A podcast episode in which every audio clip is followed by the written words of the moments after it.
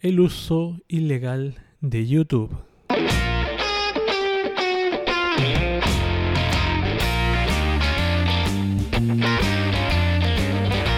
En febrero de este 2019, un usuario de YouTube se percató de algo muy particular que estaba sucediendo en esa plataforma. El algoritmo de recomendaciones de YouTube puede recomendarte videos específicos con unas palabras de búsqueda exactas.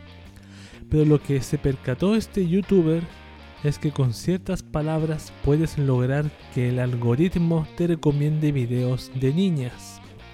Videos de niñas bailando en la piscina, jugando o en la playa. Son videos comunes que comparte un niño en YouTube. Lo malo es que en los comentarios se recomiende el intercambio de números de WhatsApp para pornografía infantil y la sexualización de esos videos. Aunque la plataforma ha actuado eliminando esos comentarios, el algoritmo se ha modificado un poco para intentar vanamente lo inevitable, la sexualización infantil. Vamos a repasar ese artículo para enterarnos qué está pasando realmente y cómo se ejecuta este vórtice de degeneración. El carrusel pedófilo de YouTube en el podcast de Cube de hoy.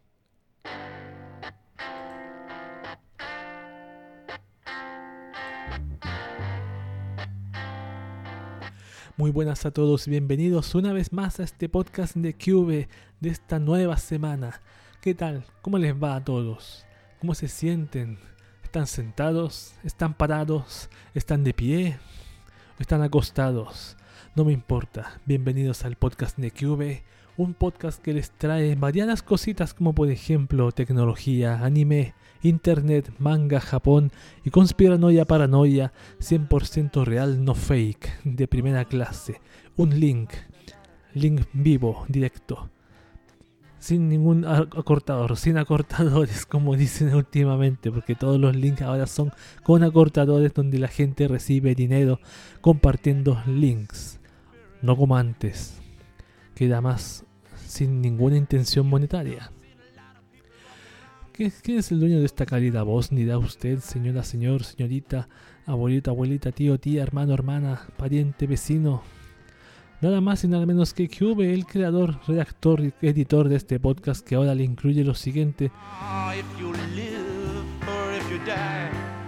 Respiración profunda, porque no he respirado. Cuando hablo en esto no respiro, Me aguanto la respiración, Y eso me perjudica a la larga.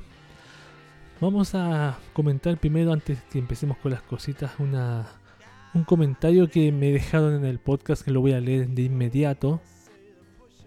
Yo me dije que voy a leer ese comentario primero que todo, antes de que empiece el podcast, como tiene que empezar. El comentario es de Hakuso Ra, un usuario de Evox, fue dejado miércoles 26. Dice, tardas mucho en subir podcast, pero vale la pena esperar. Yo le respondí lo siguiente, Perdona la tardanza, espero hacer una buena temporada, gracias por el comentario. Las demoras son generalmente cosas externas. No es porque, bueno, porque uno desee.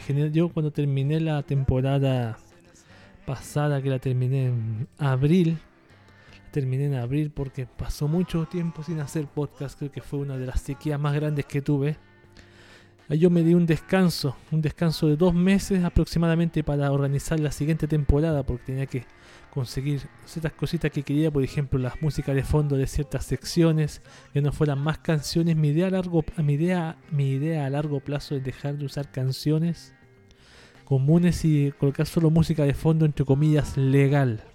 Entre comillas, legal. Mm, ¿Qué más? eso es lo que podría decirte. Porque generalmente como yo me cambié de casa, ya no estoy viviendo en el lugar que vivía antes, que no tenía mucho eco, era pequeñito y tenía, no tenía mucho ruido externo, excepto cuando alguien entraba a la casa y cerraba la puerta de portazo, se escuchaba hasta aquí. Y ahora en el lugar donde estoy, no aparte, no solamente se escuchan los portazos, sino que también se escuchan los vehículos pasar por el frente de mi casa. Así que tengo ese ventanal justo ahí enfrente de una avenida y los vehículos y las micros pasan de largo y, se escucha todo lo que sucede. Así que Si no se escucha mucho acá en el podcast, genial, porque este micrófono me ayuda. Un micrófono cardioide, una KGS3, 3S, 5S, no me acuerdo cuál es.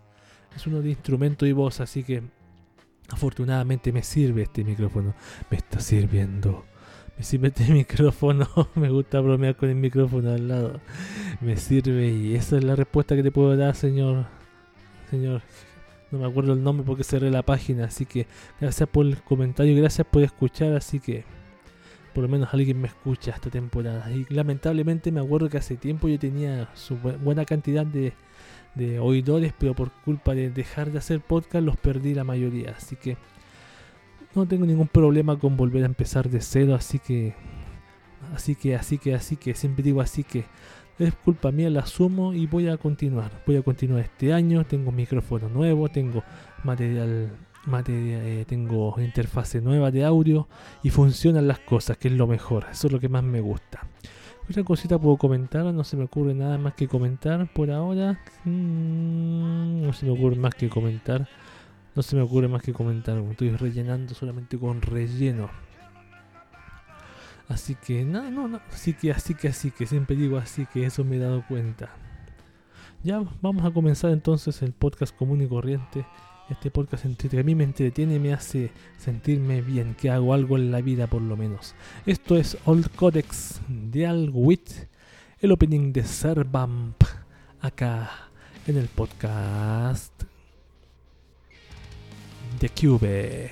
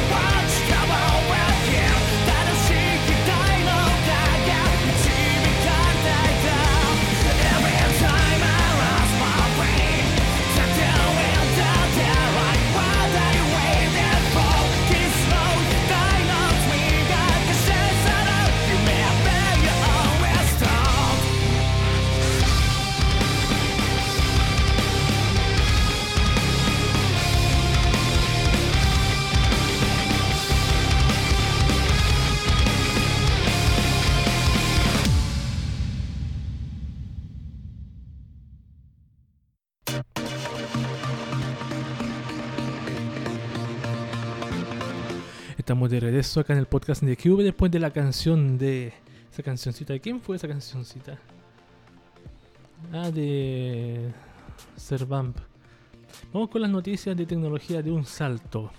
Nuestro querido mundo tecnologizado e interconectado no es producto de la casualidad. Voy a bajar esto acá. Ahí sí. Creado y perfeccionado a través de los años, es una divertida herramienta que nos permite traer más de un problema o más de una noche sin dormir. Bienvenidos a las noticias de tecnología. Vamos a ver qué nos trae ahora la tecnología. Vamos con noticias de Facebook. Dice, por primera vez Facebook entrega información sobre sospechosos de incitar al odio en Francia. Facebook está colaborando por primera vez abiertamente en la entrega de datos de sus usuarios en tribunales de justicia. Así al menos está sucediendo en Francia, donde una exclusiva de Reuters informa la compañía de Mark Zuckerberg está entregando datos de personas que están incitando al odio, al odio, la típica frase de mierda. Esto lo informó el ministro de Asuntos Digitales de Francia, Cédric O, quien es de origen surcoreano y que es muy cercano a Emmanuel Macron. Todo esto se da en el contexto de cómo Facebook quiere ayudar a mejorar su plataforma y hacerla más transparente para erradicar los pensamientos de odio. ¡Wow! ¿Se puede erradicar los pensamientos de odio? Pensamientos, dijo pensamientos, no palabras ni o, estados de odio. Bueno, la fantasía es erradicarlo. Segunda noticia que tiene que ver con Facebook dice Facebook eliminará notificaciones internas de su app. A ver, dice, los, desarrolladores de la compañía han trabajado constantemente en afinar algunos detalles de la app y ahora descubrimos que están a punto de liberar un cambio importante, eliminar las notificaciones internas. A estas alturas la interfaz de Facebook goza de una innegable saturación. Entre tantas pestañas y apartados, tal vez el facto más constantemente molesto es ese punto rojo con un número de las notificaciones internas. Cada vez que hay alguna actualización pertinente a alguna sección, se activan tales notificaciones internas y plagan la vista de la app. Pero ahora la, desarrolladora Jane Manchung Wong acaba de descubrir que Facebook las va a eliminar. A ver, permitirá a cualquier interesado apagar o encender las notificaciones internas para distintas secciones de la app de Facebook de modo que para grupos o tiendas podrán mantenerse silenciadas, mientras que para el resto de los apartados podrán seguir en activo. Pequeñas actualizaciones de sistema, pequeños cambios de Facebook, más preocupación por la incitación al odio, entre comillas. O sea, Facebook a la larga va a copiar lo que hizo YouTube. Se está viendo eso, que va para allá la cosa. Parece que va para allá. Vamos ahora con noticias de tecnología comunes y corrientes. Maldita moto de mierda, ¿qué pasa? No me deja grabar tranquilamente. Ya. ¿Dónde está la primera noticia? Está aquí. Ojo, estos son los celulares que se van a quedar sin WhatsApp muy pronto. A ver, ¿cuáles son los celulares? La app anunció oficialmente que diversos equipos dejarán de soportar las actualizaciones que se avecinan este año, entre ellas las que contarán con el nuevo modo nocturno y de vacaciones, entre comillas. Ah, esa estupidez. La razón es sencilla, Dichas actualizaciones necesitan más recursos de los que estos celulares pueden ofrecer, así que da la lista. En Android, los celulares con sistema operativo 2.3.3 o anterior ya no podrán usar la app. En iPhone, quedarán obsoletos en cuanto a WhatsApp se refiere a los celulares con iOS 8 o anteriores. En Windows Phone, para que la app siga funcionando, el celular deberá tener mínimo WP 8.1 o Windows Phone 8.1. Y en Nokia, por su parte, los equipos Nokia S40 ya no podrán usar la app a partir del 31 de diciembre del 2019, aunque para esto aún falta más tiempo. Esto fue confirmado por la aplicación en su página de preguntas y respuestas, por lo que hablamos de información oficial, aunque aún no hay una fecha exacta. Vamos con más noticias. Acá dice, una empresa israelí asegura poder desbloquear cualquier dispositivo con iOS. La empresa forense virtual Celebrite, basada en Israel, actualizó este viernes su lista de servicios disponibles. En dicha lista apareció algo que se pensaba imposible. Celebrite proclama que puede desbloquear iOS, es decir, cualquier teléfono o tablet que use el sistema operativo de Apple. Eso significa que la compañía de la manzana mordida tendría que tirar uno de sus puntos de venta más grandes a la basura, lo cual es la seguridad de sus equipos. Date cuenta que esta misma Israel, con las cantidades de recursos que tiene, la empresa que, puso la ese escudo antimisiles en, en Malvinas, pues esa misma, ese mismo país, no la misma empresa, pero el mismo país. Imagínate el, presupuesto que tiene para hacer ese tipo de cosas. No me, no me, por tanto, no me, no me impresiona que pueda haber hecho eso ese país. Hasta los mismos misiles antibúnker tiene Israel, pues. Son misiles antibúnker. ¿Sabes lo que es un misil antibúnker? Imagínate que los misiles generalmente caen en tierra y estallan, pero los antibúnker se meten en la tierra donde están los búnker y estallan adentro. O sea, donde escapar imposible donde escapar de imposible. Vamos con más que dice, atentos, Intel podría bajar los precios de sus procesadores hasta en un 15%. A ver, ¿por qué dice? Intel recibió las noticias de los nuevos procesadores de AMD con nada de cautela. Según un reporte de Times y citando como fuente a fabricantes de placas madre, la compañía planea bajar los precios de sus procesadores de octava y novena generación entre un 10 y un 15%. Gracias a esto, los precios podrían bajar entre 25 y 75 dólares por procesador dependiendo de la marca y modelo. Vamos con otra que dice, compartir memes te podría poner en peligro de ser hackeado. De acuerdo con información de Alexis Kleiman para el medio MIC, hay al menos un meme que se está utilizando para robar información, pero más que robar, la forma en que realizan esto es pidiendo datos personales. En vista de que a la gente le encanta compartir tonterías, el meme te pregunta directamente cosas personales. Este tipo de preguntas se hacen de una manera muy causal y todos dan sus datos sin problemas. Como ejemplo, Clayman mostró un meme de la familia real, la cual es una de las trampas de hackers. La publicación dice lo siguiente. En honor de la boda real, usa tu nombre de invitado de realeza esta semana. Comienza con Lord o Lady. Tu primer nombre es uno de los nombres de tus abuelos. Tu apellido es el nombre de primera mascota, luego de, seguido del nombre de la calle en la que creciste. Solo por diversión hagámoslo. Publica abajo y luego corta y pega en tu estado. Si te das cuenta, el nombre de la realeza que te pide crear contiene las respuestas a preguntas de seguridad más frecuentes. De esta manera los hackers no se tienen que forzar para nada ya que con ver el perfil de alguien ya tienen la manera de acceder a su perfil. Qué típico como es cierto lo que dice, a la gente le encanta compartir imbecilidades y metes, y metes su nombre, sobre todo con esos memes que te llegan por Twitter y te dicen, dime cómo te llamas, tu edad, eh, tienes padre o madre, eres soltero o casado, toda esa información, ¿a alguien le sirve? Imagínate, con esa información, qué color te gusta, por ejemplo, tu comida favorita, toda esa información se puede perfectamente hackear una cuenta. Porque nos falta la gente imbécil que no se hace una contraseña decente. A propósito, tengo que hacer una contraseña nueva para Twitter. Vamos con más noticias. Dice grave, hackers chinos roban desde hace años registros de operadoras móviles. Un equipo de hackers conocido como APT-10 sería el responsable de esta intrusión masiva que sería respaldada eh, por el gobierno asiático. De hecho, incluso se tomaron la molestia de ponerle un nombre interno especial al proyecto Operación Soft Cell. Wow, qué interesante. Vamos con más. Vamos con la otra. Amazon lanza su Amazon lanzará, perdón, su propia aerolínea con una gran cantidad de aeronaves. El plan que tienen para lanzar la aerolínea de Amazon comenzó gracias a que dieron por terminada su relación con FedEx, por lo que ya no usarán sus aviones como parte de su estrategia de entregas. En cambio, decidieron apostar a crear su propia aerolínea que contará con 70 aviones. Amazon además se dispone a crear más hangares para aviones, los que se podrán encontrar en Fort Worth en Texas, Wilmington en Ohio y por último en Rockford en Chicago. Se espera que esta aerolínea comience sus operaciones dentro de dos años, aunque solo, es territorio, solo en territorio estadounidense. Para entonces también se espera que tenga su propia base aérea con capacidad para albergar hasta 100 aviones. ¡Wow! Empresa Amazon, weón, qué, manera de ramificarse en más cosas, weón. Más cosas, perdón. Voy a tomarme un tecito.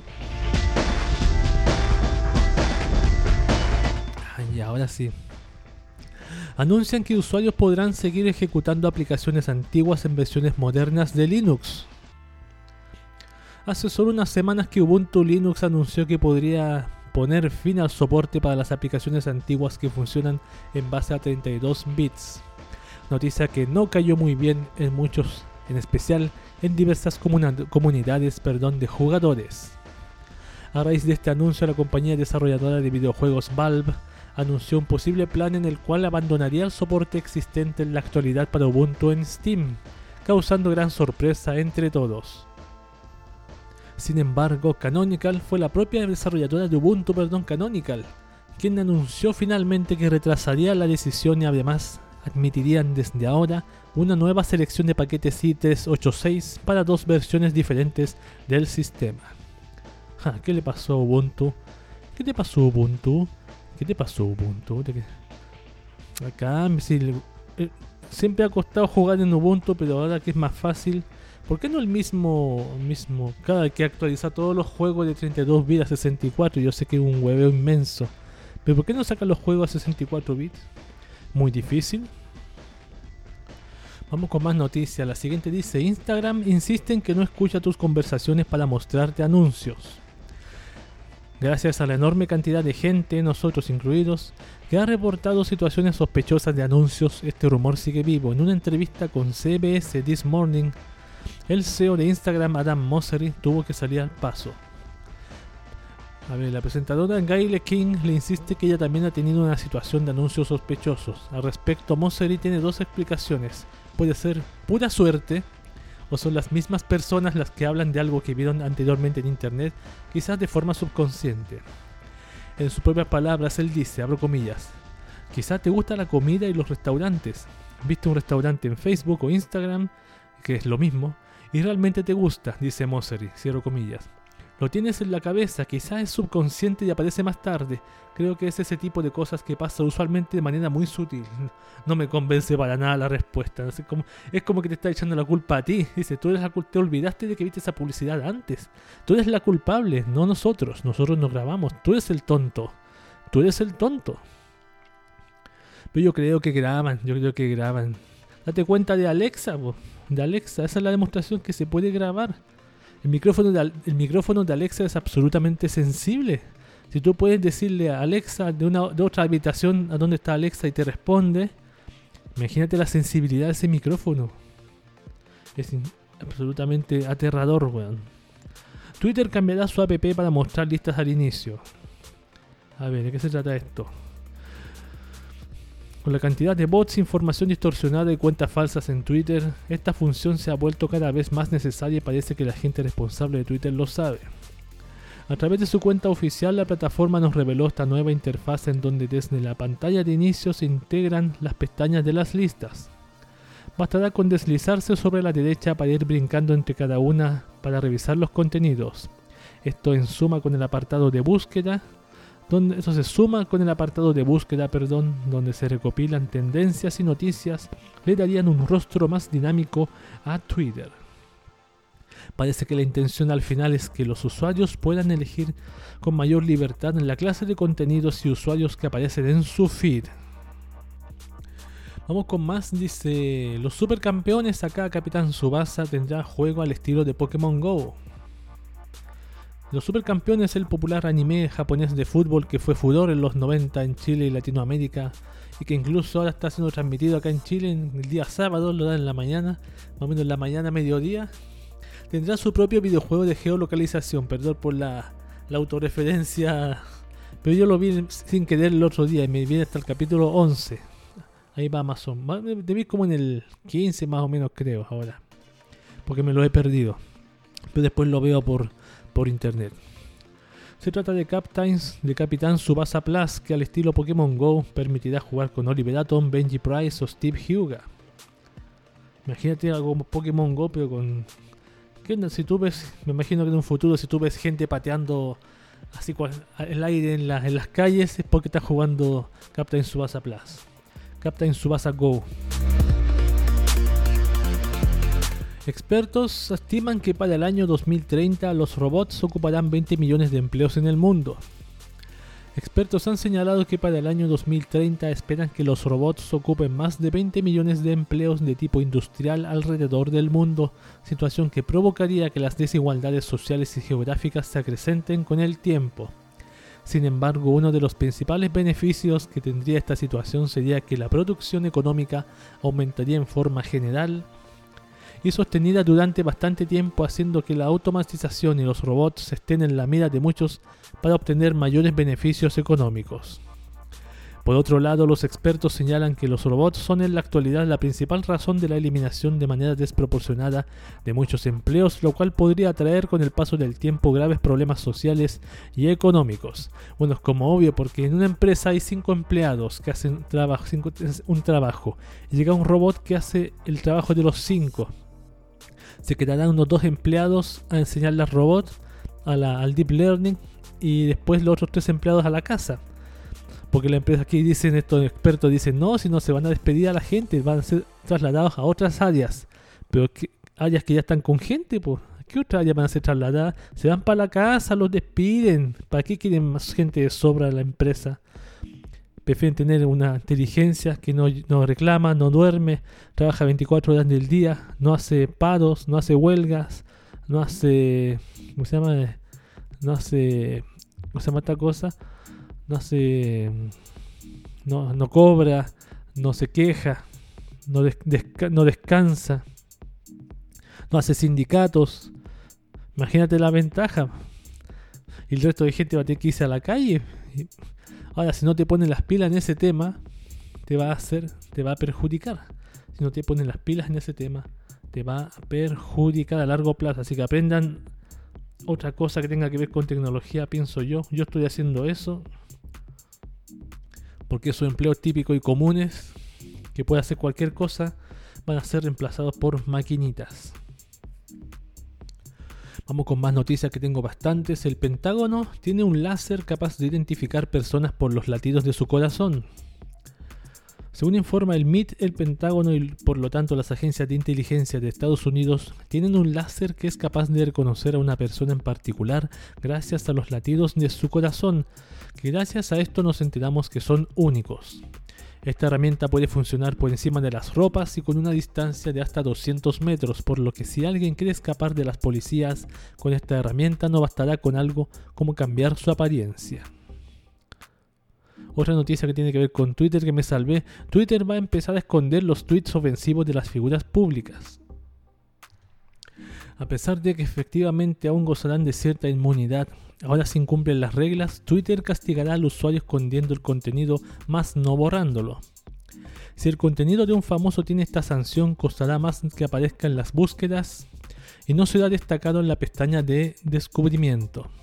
Por otro lado, Twitter se escuda en no borrarlos por el hecho de que pueden ser de interés público, entre comillas, como por ejemplo si es el arrebato de algún presidente con problemas de incontinencia tuitera, como uno rubio y naranjo que no mencionaremos en el cuerpo de la nota, que es Donald Trump, se lo digo al tiro. Incontinencia tuitera, Paso a pasito, Twitter va cambiando sus condiciones para hacer de esta red social un lugar un poquito menos tóxico. Vamos para hacer lo mismo que YouTube, por lo que veo Twitter. Twitter va para YouTube.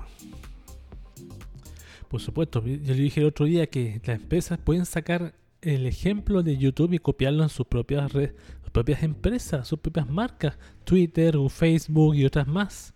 Vamos con otra noticia que dice alerta, descargar discos en Spotify le da todos tus datos a las disqueras. Los amigos de Billboard acaban de publicar un explosivo reportaje en donde revelan que hay delicado problema cuando cualquiera descarga por adelantado un futuro lanzamiento, ya que ese acto podría darle acceso a las disqueras para quedarse con un montón de datos privados. Vamos con las últimas noticias que quedan, las últimas tres. Las últimas tres que quedan. Google desde ahora permite compartir GIFs directamente desde el buscador. GIF. Los GIFs. Los famosos GIFs. Entre las app con las que podrás compartir estos llamativos archivos se encuentran Hangouts, WhatsApp, Gmail y Android Messages. Hangouts. ¿Quién usa Hangouts a esta altura? ¿Existe Hangouts todavía? Las dos últimas, la más reciente CEO de Huawei señala que Google perdería 800 millones de usuarios si su compañía abandona Android. Según estima el propio Fei, los de Mountain View podrían perder entre 700 y 800 millones de usuarios si es que Huawei no tiene otra opción y debe abandonar finalmente el sistema operativo nativo de Google. Es más, el CEO asegura que esta cifra solo sería inicial, ya que esta podría aumentar en 200 a 300 millones más, ya que según él, ya que según él, esa es la estimación anual de nuevos usuarios que su compañía está logrando actualmente. Y la última noticia, bastante actualizada, dice Donald Trump cede con Huawei y pone fin al veto que tenía en contra de la compañía. Luego de que Trump sostuviera una reunión con el presidente chino Xi Jinping, estos lograron varios acuerdos entre los que destaca el esperado fin del veto en contra de Huawei, terminando finalmente con esta controversia mundial luego de casi dos largos meses. Todo gracias al G20, el G20. Bueno, esas han sido las noticias de tecnología de esta oportunidad, así que están bastante... Casi 20 minutos de noticias, me pasé un poco del tiempo. Vámonos con la canción siguiente, esto es White Dash Crowds, el opening de Gatchaman Crowds, acá en el podcast de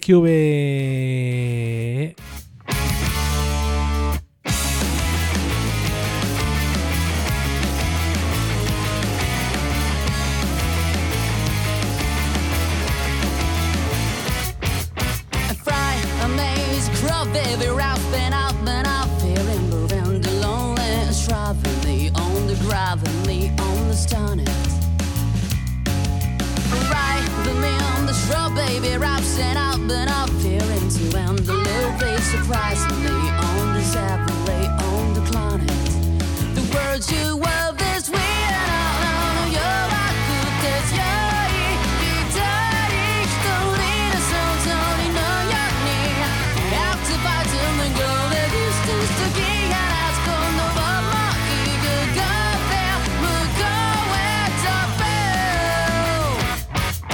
de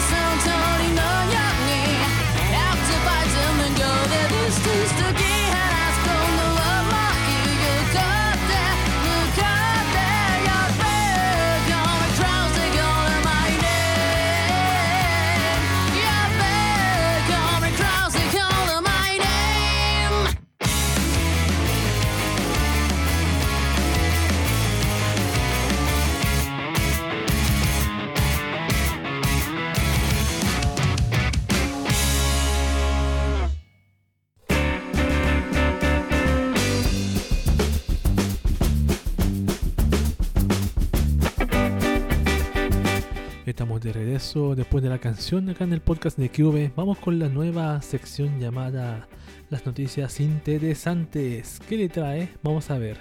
Podemos usar la tecnología e internet con fines productivos o con otro tipo de fines. ¿Útil o inútil?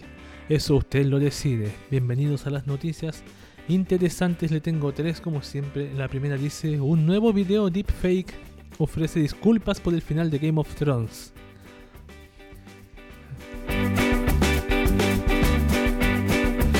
Afortunadamente a alguien se le ocurrió aplicar esta improbable idea al mundo de los deepfakes, estos videos que hacen lo imposible posible, utilizan una inteligencia artificial para mover la cabeza de un personaje a otros contextos. También como sucede en este contexto, puede hacer mover los labios en un patrón distinto. Por ejemplo, puede hacer coincidir los movimientos de la boca con un mensaje que el personaje no dijo. Así pasó con Game of Thrones.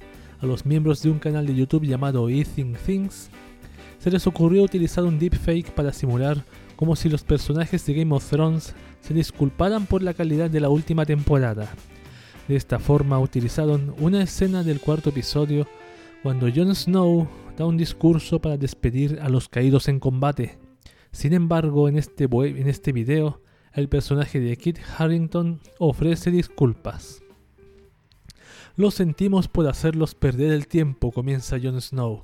Comentarios jocosos comparando la final de Game of Thrones con la de Lost o las pocas líneas que tuvo el personaje durante la temporada tienen lugar en los siguientes segundos. Claramente no iba a faltar una mención al famoso vaso de café, cuando un vaso de Starbucks es el error más pequeño, sabes que la cagaste. Por otro lado, también hay una disculpa por hacer el guion en solo unos pocos días. Finalmente, todos los personajes se disponen a quemar el guion maldito que muchos seguidores odiaron. Por supuesto, esto no va a cambiar el final de la serie, no obstante, al menos podemos reírnos una vez más de la decepción que nos produjo en su tiempo. Ah, el final de Game of Thrones. Yo no he visto Game of Thrones quizás no la vea, pero verla entera con este final que me enteré, no vale la pena de verla. Yo ni siquiera la he comenzado, que no me atrae. Para mí, después del Señor de los Anillos no existe nada más. Después del Señor de los Anillos y su trilogía no existe nada más que lo supere, así que lo siento.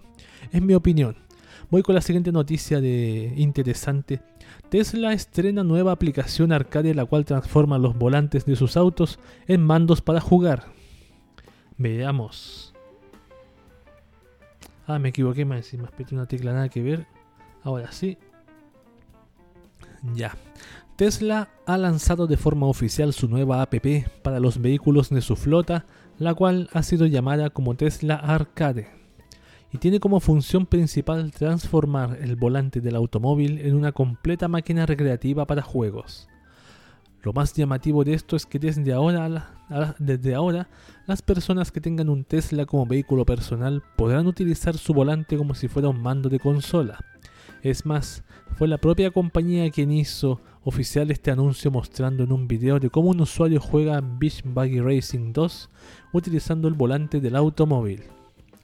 Y por otro lado, la compañía de Elon Musk presentó además Tesla Atari, el cual es un emulador de los ya clásicos juegos de Atari, donde destacan títulos como Pole Position y Asteroids, los cuales también podrán ser ejecutados con esta nueva aplicación.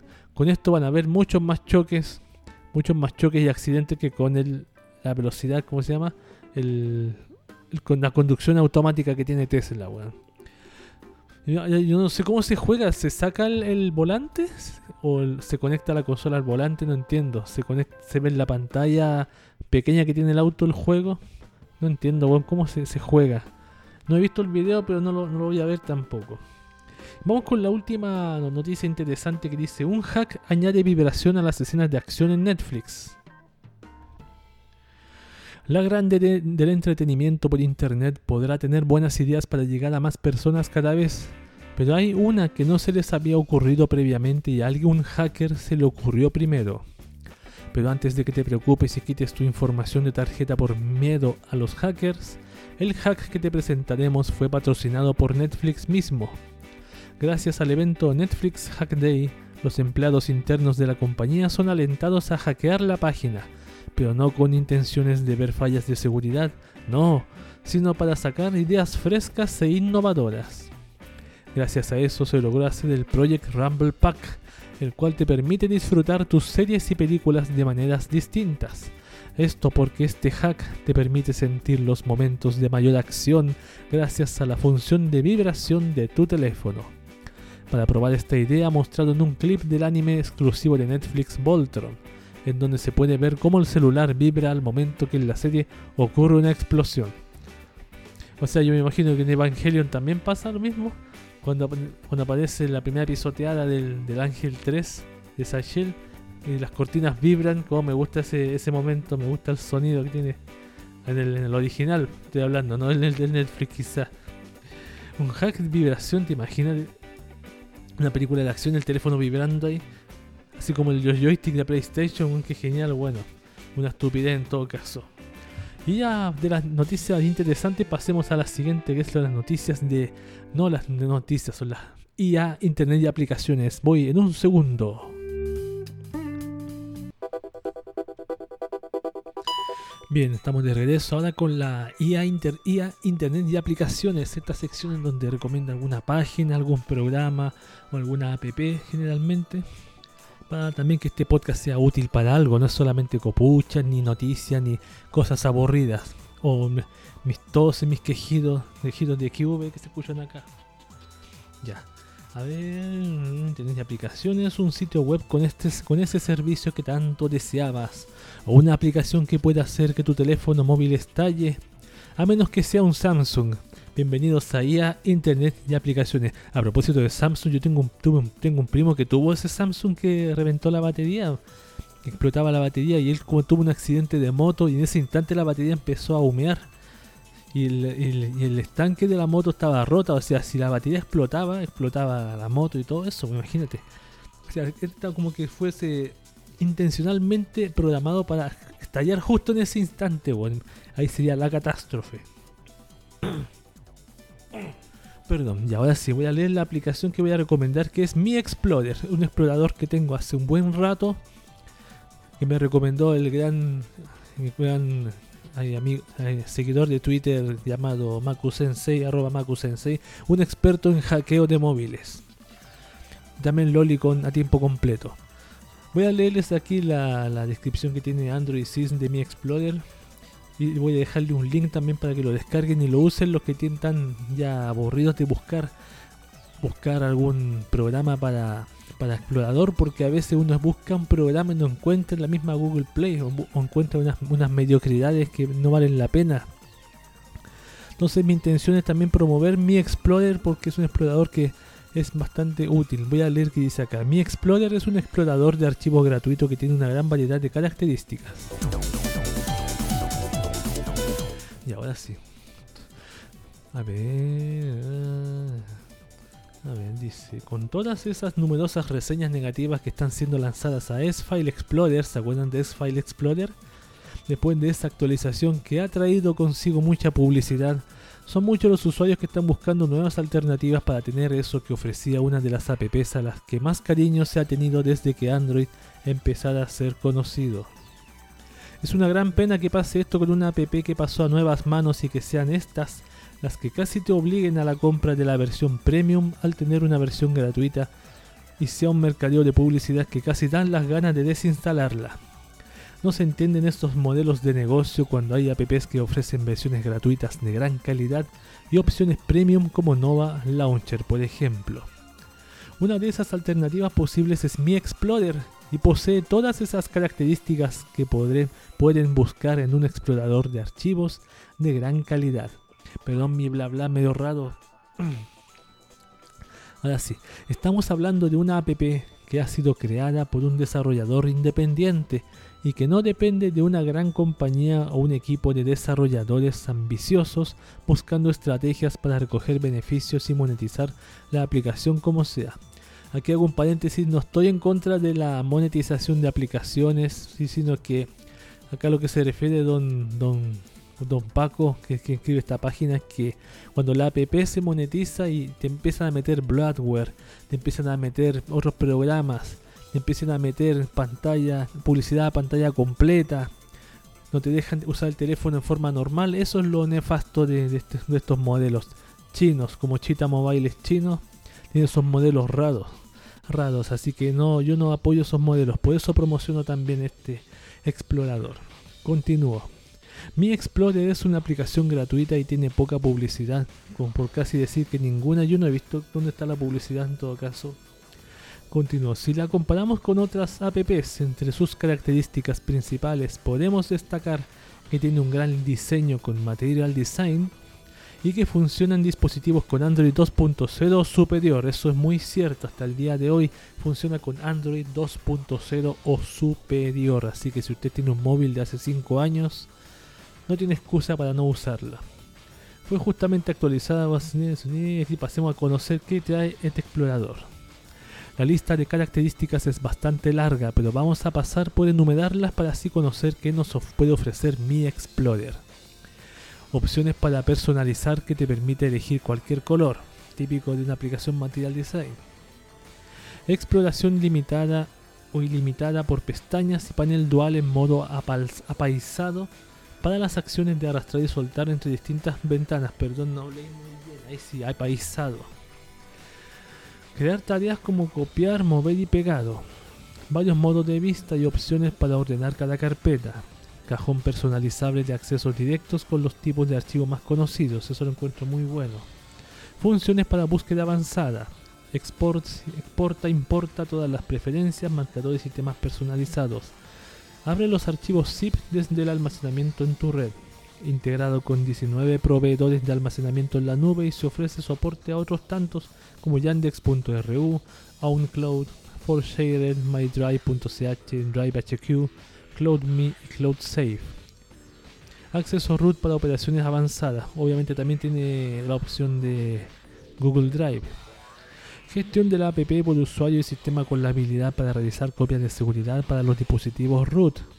Volúmenes NCFS para todos los tipos de almacenamiento.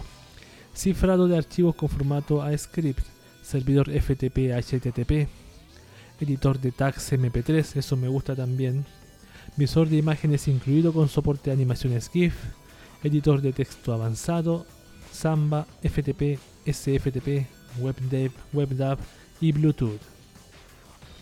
Entre muchas otras porque esta, este artículo es de hace tres años atrás, así que imagínense un poquito más de alternativas, de, características. Como pueden ver, tiene buena pinta, una buena lista de características y el único handicap que no está disponible en la Google Play Store. El único lugar donde está disponible es en una entrada que tienen XDA Forums, donde el desarrollador suele comentar las novedades y añadir las nuevas versiones. Más adelante, en, en el mismo comentario del podcast, le voy a dejar el link con todo eso, así que no se preocupen. La app está muy bien diseñada con un material design muy bien implementado, tiene un toque minimalista que la define de una manera que deja muy buenas sensaciones. Es rápida, sí. Yo con mi Android 5.1 que tengo es buena. El desarrollador también va incluyendo novedades cada cierto tiempo y para actualizarla de forma totalmente gratuita, la verdad que merece bien la pena. En las últimas actualizaciones, aparte de corregir bugs, también añadió ciertas novedades como opciones del menú para el visor de imágenes, imágenes en miniatura para ebooks, y la capacidad para exportar una imagen y HTML a un lector de ebooks también. Mientras que en un principio pudiera parecer que no está traducida en español, el inglés está por defecto. Desde ajustes puedes ajustar, elegir el idioma y buscar la APK español. Vuelves a los ajustes y seleccionas el español. Yo voy a dejar el enlace a, su entrada en XDA Forum y el link de descarga para que lo descargues y lo uses, lo pruebes. Yo lo tengo aquí en mi 5.1 y funciona bastante bien. No importa si el teléfono tiene una versión de Android diferente, como mencioné, del 2.0 en adelante, así que no tienes excusa para probar mi Explorer. Aparte se olvidó decir acá el caballero que ahora tiene en mi Explorer puedes instalar una especie de ¿cómo se llama? de ¿cómo se llama lo que se puede instalar? de cositas que te una especie de como de plugins para poder leer ebooks, escuchar música, eh, ver imágenes, eh, ver videos, los códecs del VLC para tenerlos ahí mismo. O sea, en vez de instalar el VLC y el Mi Explorer aparte, desinstalas el VLC e instalas los codecs del VLC en el Mi Explorer para así tener audio y video. Mira, en vez de tener varias aplicaciones repartidas por ahí, tienes una sola que hace todo eso y aparte lee books, cosa que yo uso de repente. Así que es la app que recomiendo. Les voy a dejar los links por ahí abajito porque el tiempo se me pasó, así que para otra ocasión recomiendo otra app. Así que para la próxima, esta es la canción que viene es... ¿Cuál es? ¿Cuál es? ¿Cuál es? Ah, Main Vivid, el opening de Blood acá en el podcast de Cube. Ya.「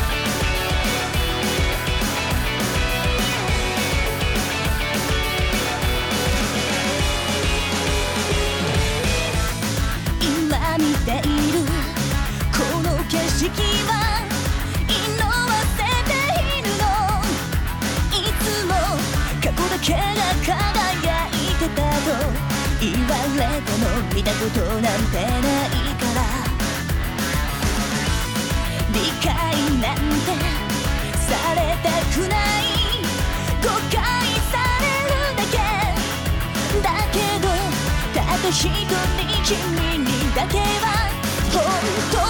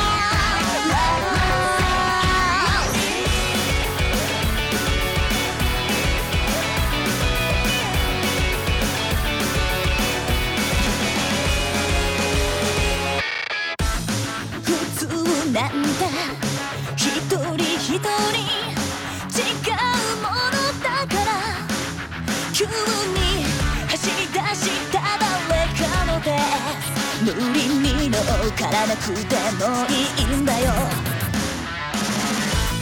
空の青も花の赤も君の悲しみも見落とさないように歩いてゆく時だけは巻き戻せ。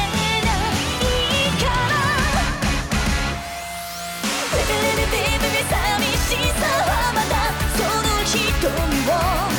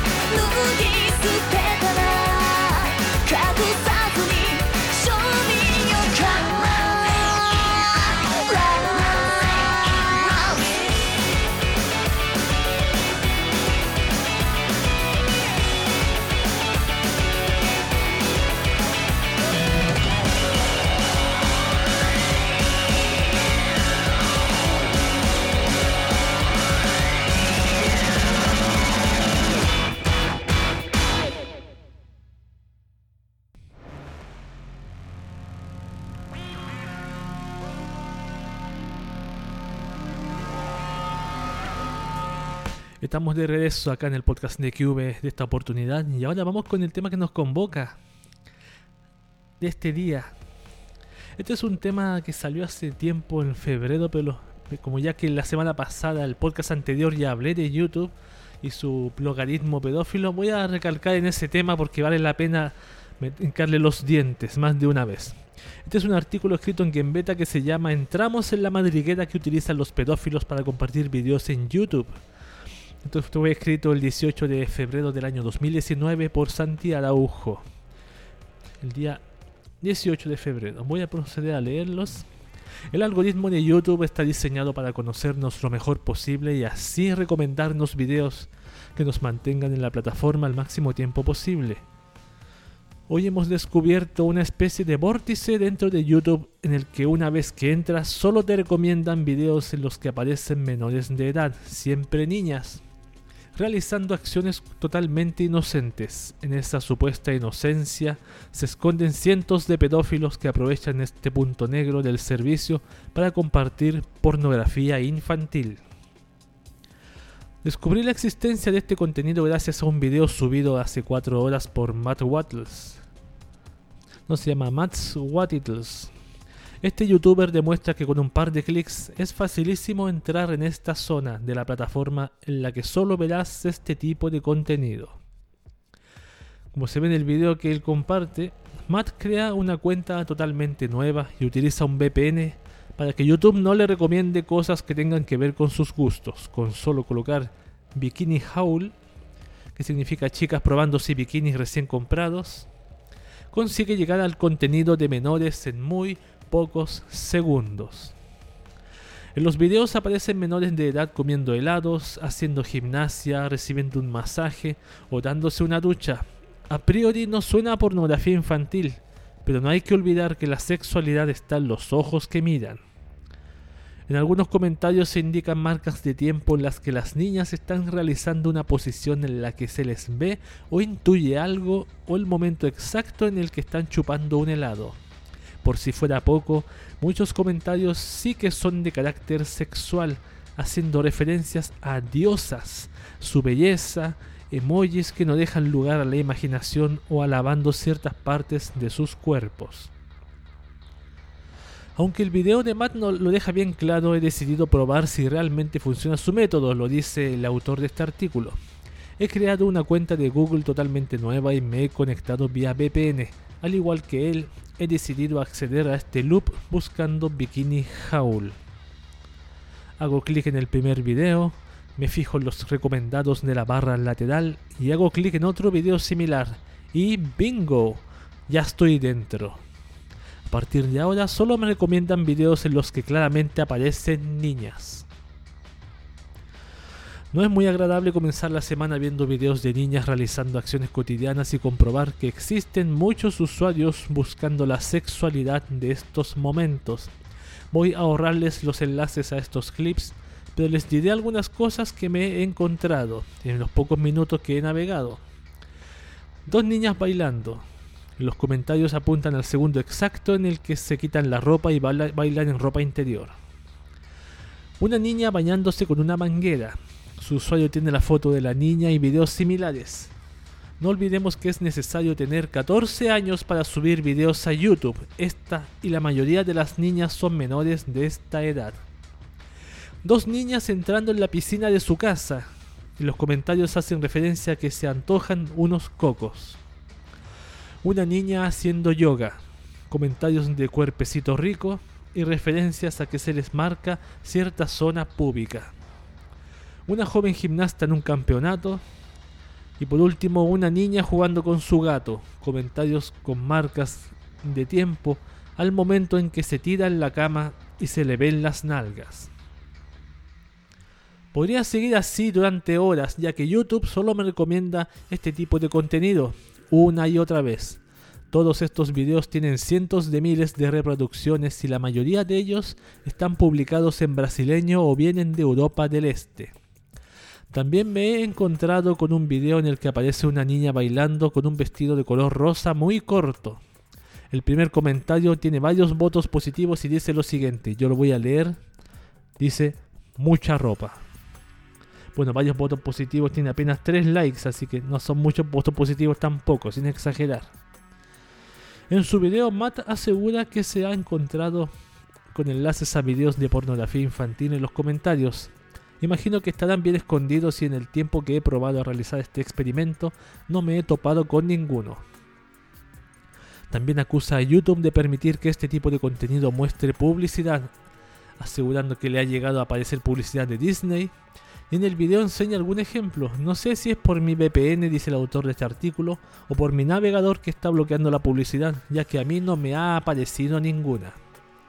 Parece que los que publican este tipo de videos han sabido aprovecharse de un glitch en el algoritmo de YouTube y así poder crear una red de videos en la que solo aparecen menores con poca ropa. Seguramente si esta historia se hace viral, YouTube tendrá que analizar qué está sucediendo y detener esta práctica dentro de su servicio, Además, no creo que a los anunciantes les haga gracia que se les relacione con videos en los que se cosifica sexualmente a niñas que no llegan a los 10 años de edad. En su video, Matt muestra cómo ha reportado a, algunos de estos videos en los últimos días. YouTube ha eliminado los videos reportados, pero sorprende que no haya bloqueado o eliminado los canales. De esta manera pueden seguir subiendo el mismo tipo de contenido. Hemos contactado con YouTube y le hemos pasado algunos enlaces de estos videos para que puedan analizar este trend tan preocupante. Actualizaremos este artículo cuando recibamos una respuesta oficial por su parte. Y aquí les voy a leer la respuesta de YouTube que está aquí. Dice, un portavoz de YouTube se ha puesto en contacto con nosotros y asegura que la compañía tiene una política de tolerancia cero en temas de abuso sexual a menores. Hemos invertido significativamente en tecnología, en recursos humanos y en entablar relaciones con ONGs para combatir este problema. Si identificamos links, imágenes o material que promueve este tipo de contenido, lo reportamos a las autoridades competentes, lo eliminamos de nuestra plataforma y terminamos la cuenta. Esto contradice el video publicado por Matt, ya que en su experiencia, cada vez que ha reportado alguno de estos videos, simplemente han elimin- eliminado el clip, pero la cuenta siguió estando activa. YouTube afirma que ninguna forma de contenido que ponga en peligro a los menores es aceptable para nosotros. Siempre hemos tenido políticas claras en contra de los videos y comentarios en YouTube que sexualizan o explotan a los niños y los hacen cumplir de manera agresiva cuando se, nos alerta sobre y los hacemos cumplir, perdón, de forma agresiva cuando se nos alerta sobre dicho contenido.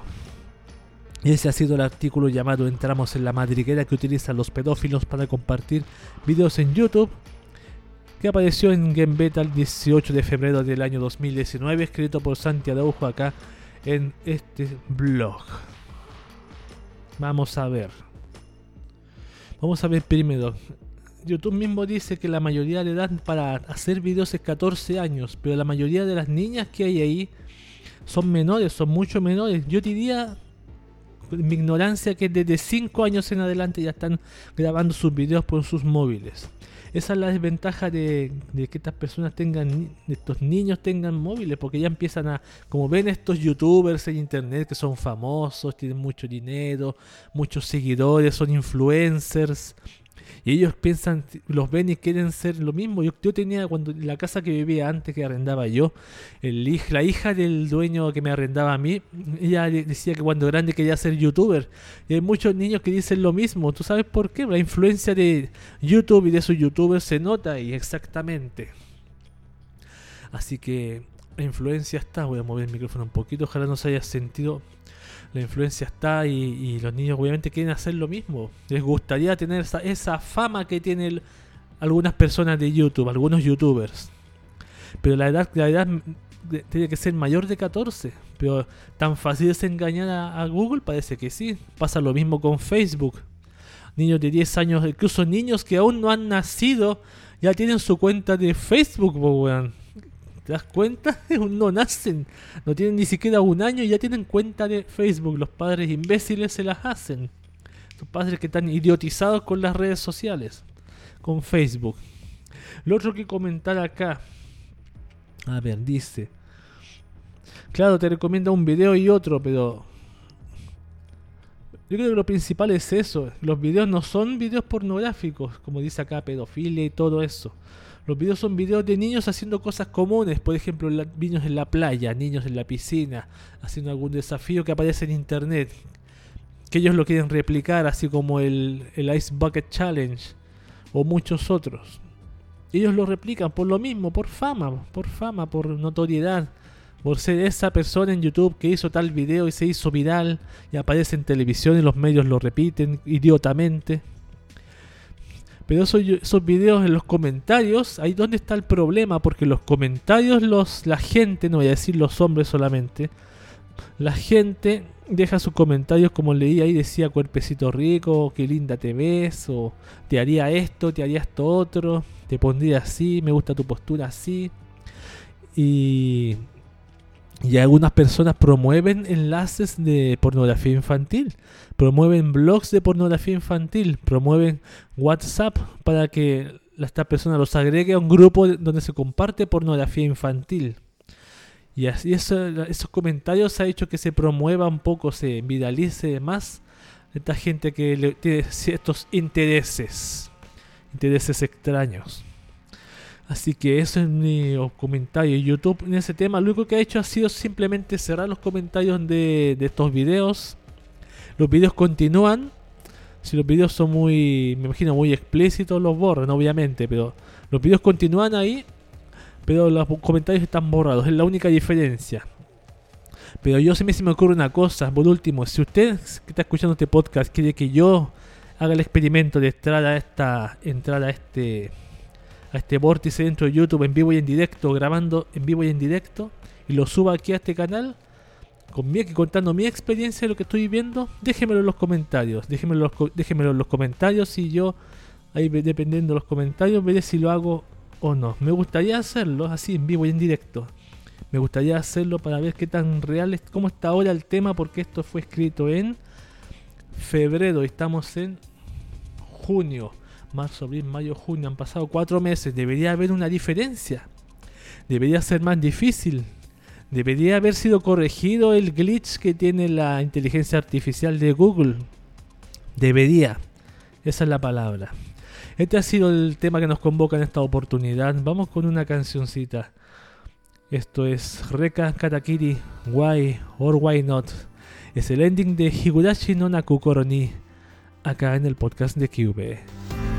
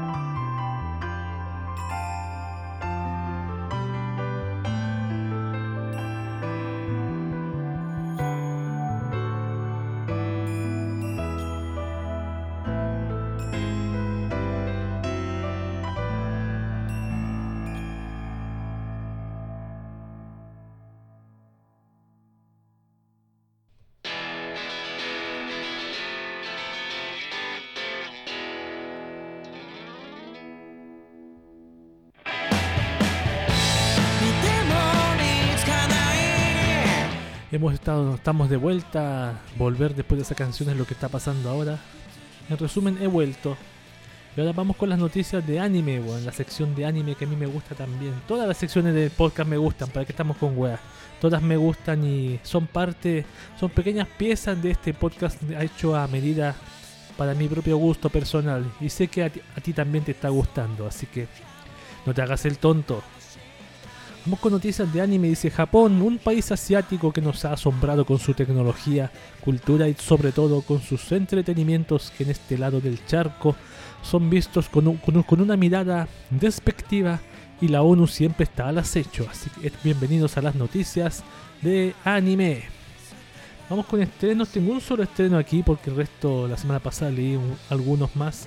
El anime Red 2 Puntos Stage Dream Days estrena anuncio con su opening. La serie se estrenará el próximo 7 de julio y ya se había confirmado que contará con un total de 12 episodios. Esta es la Red 2 Puntos Stage. Voy a, leerlo, voy a leerla porque me pareció atractivo de qué trata. Miren, miren. Escuchen, escuchen. Ver, la, la historia de la franquicia de idols de secundaria está protagonizada por Mana Shikimiya, entre paréntesis voz de Amane Makino, y su sueño de salir vencedora del Prism Stage, una competición que determina quién es la mejor idol de secundaria de todo Japón. Aló, Love Live, me suena Love Live, weón, un montón, no puedo evitarlo, weón. Pero son seis chicas, eso es lo que me gusta, son seis, así que es posible que este anime yo lo vea. Es posible que yo lo vea, si se estrena cuando 7 de julio ya, la otra semana. Es posible que yo vea por eso, voy a ver si es qué tan parecido tiene a Love Live, porque me suena a, como, como dice ahí, concurso de idols de todo Japón, y Love Live también es un concurso de School Idols. Así que vamos a ver qué onda. Como dice Arale. Noticias de manga no tengo, noticias de videojuegos tengo unos dos. Dice Goblin Slayer llega a Grand Summoners. Mucho cuidado duendes porque en Grand Summoners está activo un evento crossover con la famosa serie Goblin Slayer. No te pierdas esta colaboración con el RPG para dispositivos móviles que estarán activos hasta el 31 de julio. Bueno, no se supone que en Goblin Slayer matan goblins, no duendes, po. Por lo que yo sé no son la misma. ¿Es lo mismo goblin que duendes? Alguien que me aclare. En mi opinión no. No soy tan experto de los mundos estos de edad media, pero en mi opinión no. Otra noticia que tenga que ver con videojuegos, Card Captor Sakura Clear Card Gen Happiness Memories llegará este verano a smartphones.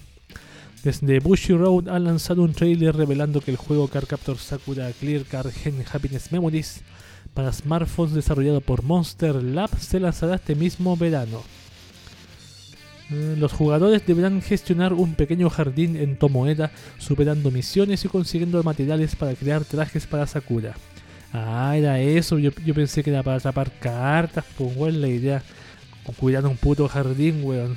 ya que, qué aburrimiento, weón. Yo quería atrapar cartas, pues esa es la gracia, pues cuidar un jardín. ¿Qué noticias más quedan? Mm, noticias de anime quedan unas pocas. O sea, se corta esta sección, weón. ¿Qué importa? La leeré un poquito con detalle. La segunda temporada de One Punch Man retrasa dos meses su lanzamiento en DVD y Blu-ray.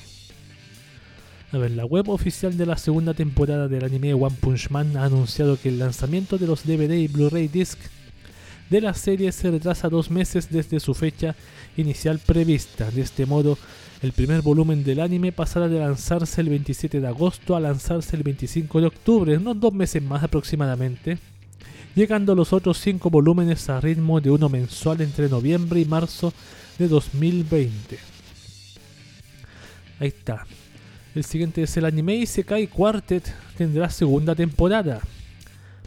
El episodio final del anime Isekai Quartet revelaba que la serie tendrá una segunda temporada. El anime es un crossover entre cuatro series de género Isekai con sus personajes en formato Super Deformed, Konosuba God Blessing on This Wonderful World, Resedo Starting Life in Another World, Saga of Tanya the Evil y Overlord. Su estreno se producía, se producía el pasado 9 de abril en la temporada que está terminando hace poco. Vamos con otra que dice Knights of the Zodiac 2. Saint Seiya contará con la banda de Struts para su opening. La web oficial de la nueva adaptación animada en forma de remake en 3D del manga Saint Seiya de Masami Kurumada, titulada Knights of the Zodiac Saint Seiya, ha revelado que la banda sonora inglesa de rock de Struts se encargará de poner el opening a la serie con un cover en inglés del clásico tema de la franquicia Pegasus Fantasy opening de la serie original de 1986. The Struts pondrán también el ending con el tema Somebody Know. La serie se estrenará el 19 de julio en todo el mundo con una primera temporada de dos episodios de media hora de duración que cubrirá el arco del torneo galáctico y la batalla con los caballeros de plata. Oiga, este, este es el Netflix que 3D que donde Shun Andrómeda es mujer, le cambiaron el género, típica de, Japón y de, Hollywood, andar cambiándole el género a los personajes. En todo caso, esa franquicia es para Estados Unidos más específicamente, así que yo me prefiero la original mil veces, la original que vi en televisión. Square Enix busca empleados para un Dragon Quest de próxima generación. Esta noticia de videojuego, pero la tengo acá. Dice, a ver, Square Enix, Square Enix busca un planificador de combates, un diseñador de expresiones faciales, un diseñador de fondos 2D y un artista técnico para formar parte del equipo de su Second Development Division y trabajar en un nuevo proyecto de la franquicia Dragon Quest. ¿Calificas para ese trabajo? Bueno, este trabajo está hecho solo para japoneses, así que gente de, de Occidente no están, no tienen ni siquiera un por ciento de posibilidad de ingresar. La película de imagen real de Kaguya-sama Love is estrena teaser. En la web oficial de la película de imagen real inspirada por el manga Kaguya-sama 2. Love is de Aka Akasaka, que nombre más complicado, Aka Akasaka, ha revelado un teaser en el que podemos escuchar el tema principal musical Koi Wasurai de King and Prince el filme se estrenará el 6 de septiembre en cines japoneses. Está muy bueno el, teaser, bueno, está muy genial, sobre todo la chica es muy idéntica, bueno, es muy idéntica a la, del manga, muy, muy idéntica, muy genial. Ojalá se potencien la franquicia y no la hagan bolsa, weón. O Netflix, Netflix la tome y coloque una mujer negra, weón. Ojalá que no, weón. Yo he visto dos capítulos de ese anime, pero es muy entretenido la trama de estos chicos. Pero yo me la recomendaron y la recomiendo, así que también. Un día me la termino, pronto. Vamos con la última noticia que dice Pretty Guardian Sailor Moon Eternal se estrenará en 2020 en Japón. Autos de mierda como pasan hasta ahora. En la noche se le ocurre pasar fuerte, weón. En la tarde no pasaba ni uno, weón. Desde Toei anunciaban en el evento Usagi Special Birthday Party 2019 celebrado durante el domingo que el anteriormente anunciado proyecto cinematográfico de dos partes de Sailor Moon se estrenará en 2020 en Japón. Junto al anuncio nos dejaban un video especial del proyecto, del cual ahora sabemos que su título será Bishoyo Sensei Sailor Moon Eternal o Pretty Guardian Sailor Moon Eternal. A ver, y esto dice, esta cuarta parte de la adaptación animada se anunciaba en el mismísimo evento que hoy mencionamos, pero en 2017, revelándose entonces como un proyecto cinematográfico de dos partes que cubriría el arco de Dead Moon del manga original. Ah, ya, o sea, todavía continúa el manga original y no se, no se ha terminado, dice. Cubría el arco de Dead Moon, solo un arco, weón. ¿Cuántos arcos tendrá esta Sailor Moon? No sé cuántos años tiene la Sailor Moon, la serie de anime. Voy a averiguar, a ver. My Anime List. Ya, ahora por lo que estoy viendo aquí en My Anime List, el anime de, perdón, el manga de Sailor Moon original que empezó en el año eh, diciembre 28 del año 91 al 3 de febrero del 97. Son como 6-7 años de manga. Son 61 tomos con 18 tomos, perdón, con 61 capítulos. Mm. No es tan larga tampoco. No es tan larga como pensaba. Yo pensé que era re larga. Ya, bien, esas han sido las noticias de anime de esta oportunidad. Vamos con música. Esto es Sak Geki Jouron, el opening número 2 de High School DxD New, acá en el podcast de Cube. 走れてたてらいが渦巻いて追いすがることもできずにいたよ。涙のわけ君に言えないままで唇はいつも空を睨んでいたくぼれてた闇夜に君が越えてきた境界線世界中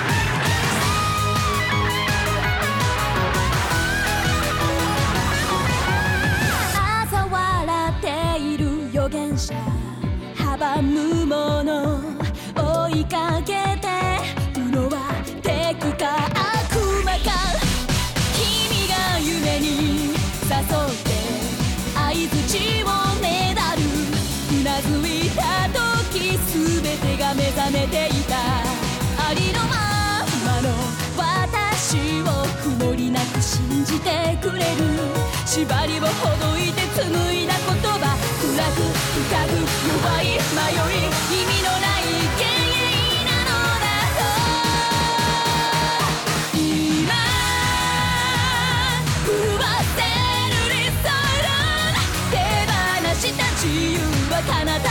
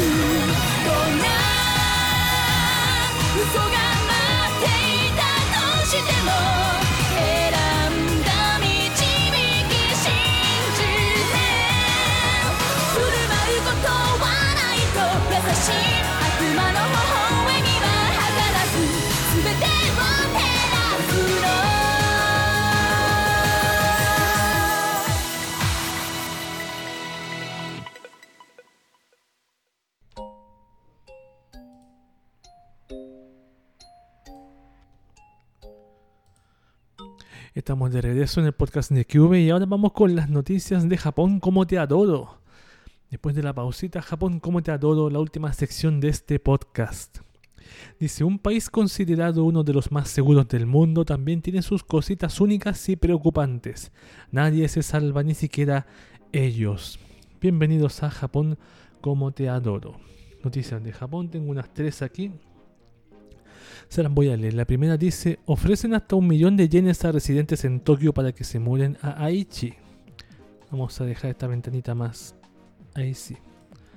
Más fácil para leer. Dice, el sostenido crecimiento, decrecimiento de su población no es el único problema demográfico que enfrenta Japón. La migración de habitantes de zonas rurales cada vez más despobladas a las grandes ciudades como Tokio también preocupa en el país asiático. En ese contexto, el gobierno de la prefectura de Aichi ha lanzado el proyecto de apoyo a la, migración de Aichi con el que busca atraer gente. La iniciativa ofrece dinero a las personas que residen en Tokio para que se muden a Aichi, revela el sitio Soda News 24. A los solteros el monto asciende a 600.000 yenes, que son como 5.597 dólares, mientras que la suma se eleva a un millón de yenes o 9.330 dólares para familias de dos miembros o más. La oferta no se limita a las zonas rurales de Aichi, pues también incluye a quienes se establecen en ciudades como Nagoya, la cuarta más grande de Japón. Además, no solo pueden beneficiarse aquellos que viven en los 23 barrios especiales de Tokio, sino también personas que residen en otras partes de la capital japonesa o en las prefecturas vecinas de Kanagawa, Saitama y Chiba, y deben ir hasta cualquiera de, las 23, de los 23 barrios tokiotas para trabajar. Para ser elegible, el interesado debe llevar al menos 5 años viviendo o trabajando en uno de los 23 barrios especiales y tener planeado residir en Aichi 5 años. Si esos son los requisitos para que tú puedas postular a que el gobierno te pague para vivir en cierta ciudad de Aichi. ¿Cómo será Aichi? Ah, es zona rural. Sí, puede, puede ser, puede ser, no es malo 5 años viviendo ahí. Y los trenes son rápidos, así que no hay mucho no hay mucha desventaja. Y debe ser tranquilito vivir en el campo allá en Japón. Debe ser uh, pacíficamente, weón. Vamos con otra noticia que dice: japonés no quiso pagar el funeral de su madre y guardó el cuerpo durante un año. Weón. Hay que ser extremo de cagado, weón. La policía de la prefectura de Osaka arrestó a un hombre de 38 años que no reportó la muerte de su madre y mantuvo su cuerpo en su zapato durante un año. Madre e hijo vivían juntos. La mujer que estaba postrada en cama murió a los 76 años en junio del año pasado. El sujeto, identificado como Ryotaro Taniguchi, declaró a la policía que no quería gastar dinero en el funeral de su madre, informó Japan Today. La anciana, según el hijo, murió por una enfermedad. La policía supo del caso por la llamada de un colega de trabajo de Taniguchi a quien éste le confesó el viernes que vivía con el cadáver de su madre. Si Taniguchi, recibió la jubilación de su madre después de su muerte es materia de investigación. Por supuesto, a lo mejor, obviamente, un año cobrando la jubilación y no reportarla muerta. Eso hace algunas personas, no reportan, reportan a la muerte y cobran la jubilación como si estuviera viva. Pero una por no pagar el funeral, no sabemos exactamente. No hay mucha información también ahí, pero bueno, un año durmiendo al lado de un cadáver ¿Cómo será? ¿Cómo será, weón? Pensando que está el cadáver de alguien al lado del día siguiente despertar, que esté levantado, o como película de terror japonesa. Vamos con la última noticia que dice: TV en Japón se, disculpa por descripción de surcoreanas como mujeres feas que se cortan las muñecas. A ver, ¿quién dijo esto? Las redes sociales han forzado a una emisora de TTV en Japón a ofrecer disculpas por unos comentarios que podrían interpretarse como discurso de odio, informó Mainichi Shimbun. En un talk show transmitido por Kansai Television el 18 de mayo, la escritora Shimako Iwai, panelista del programa, se refirió a las surcoreanas como mujeres feas que se cortan las muñecas. Las disculpas de Kansai TV llegaron un mes después, nos tomamos plenamente en consideración la diversidad de sentimientos de nuestros televidentes. Los comentarios tenían el potencial de ser hirientes. Nos disculpamos con nuestros televidentes y reflexionaremos seriamente sobre este incidente. ¿Por qué la emisora tardó tanto? Porque al principio no juzgó que las palabras de Iwai fueron discriminatorias. Incluso el programa fue grabado y emitido sin editar la parte ofensiva. Fue a raíz de las dudas críticas en las redes sociales que Kansai TV decidió retroceder. Un televidente dijo que el mencionado talk show era un programa lleno de odio que debía ser cancelado, mientras que otro se pronunció de manera similar asegurando que el espacio televisivo incita al odio.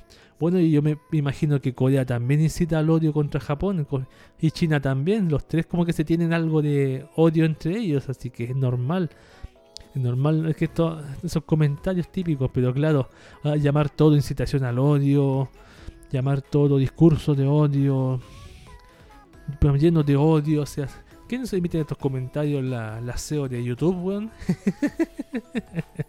la SEO de YouTube versión japonesa, lleno de odio. Bueno, ahí, pasó ese tema aquí en, en la cultura japonesa. Él dice TV, pero aquí dice programa de radio, emisora. Hay emisoras de TV emisora de TV, perdón, es lo mismo. Así que ah, yo me disculpo ahora. Este ha sido el podcast de QV. Este ha sido las not- noticias de tecnología, perdón, las noticias de Japón. Y ahora me voy del cuchitril del locutorio, me salgo. No sin antes decirles que cualquier pregunta, duda, sugerencia, reclamo en la cajita de comentarios del podcast, ahí mismo. Eh, también pueden encontrar este podcast en, en- generalmente está en Evox en formato comprimido de muy mala calidad porque Evox comprime sus audios y aunque me esfuercen en entregar algo de buena calidad lo comprime igualmente y me perjudica. También este podcast está en Castbox ahí con un formato sin compresión y el archivo de 193 kilobits y se escucha muy bien, mucho mejor. Y también está disponible en el canal de Telegram llamado el podcast de Cube. Está el, el mismo podcast que está en Castbox. Y también las cancioncitas solitas que vienen ahí. Con los links también a las apps que nombro y otras cositas por ahí. Los nombres de las canciones. Todos son los comentarios. Más adelante quizá incluiré alguna especie de encuesta. Preguntando algunas cositas. Pero yo voy a, a mejor voy a dejar como encuesta también el hecho de, ese- de, de también si la gente quiere, quiere que yo haga el podcast de cuando yo me meta a la, a la a ese ¿cómo se llama? ese torbellino de pedofilia que tiene YouTube y vaya narrando lo que veo, lo que leo. Me gustaría hacerlo realmente. Me gustaría hacer ese podcast así, pero voy a es que me basta un solo comentario, un solo comentario para hacer ese podcast, así que lo haré bien- lo más profesional que pueda. Eso es todo, mi nombre es Cube y este ha sido el podcast Cube de esta semana. Muchas gracias por su escucha, muchas gracias por su atención, perdonen la demora como digo siempre y que descansen muy bien.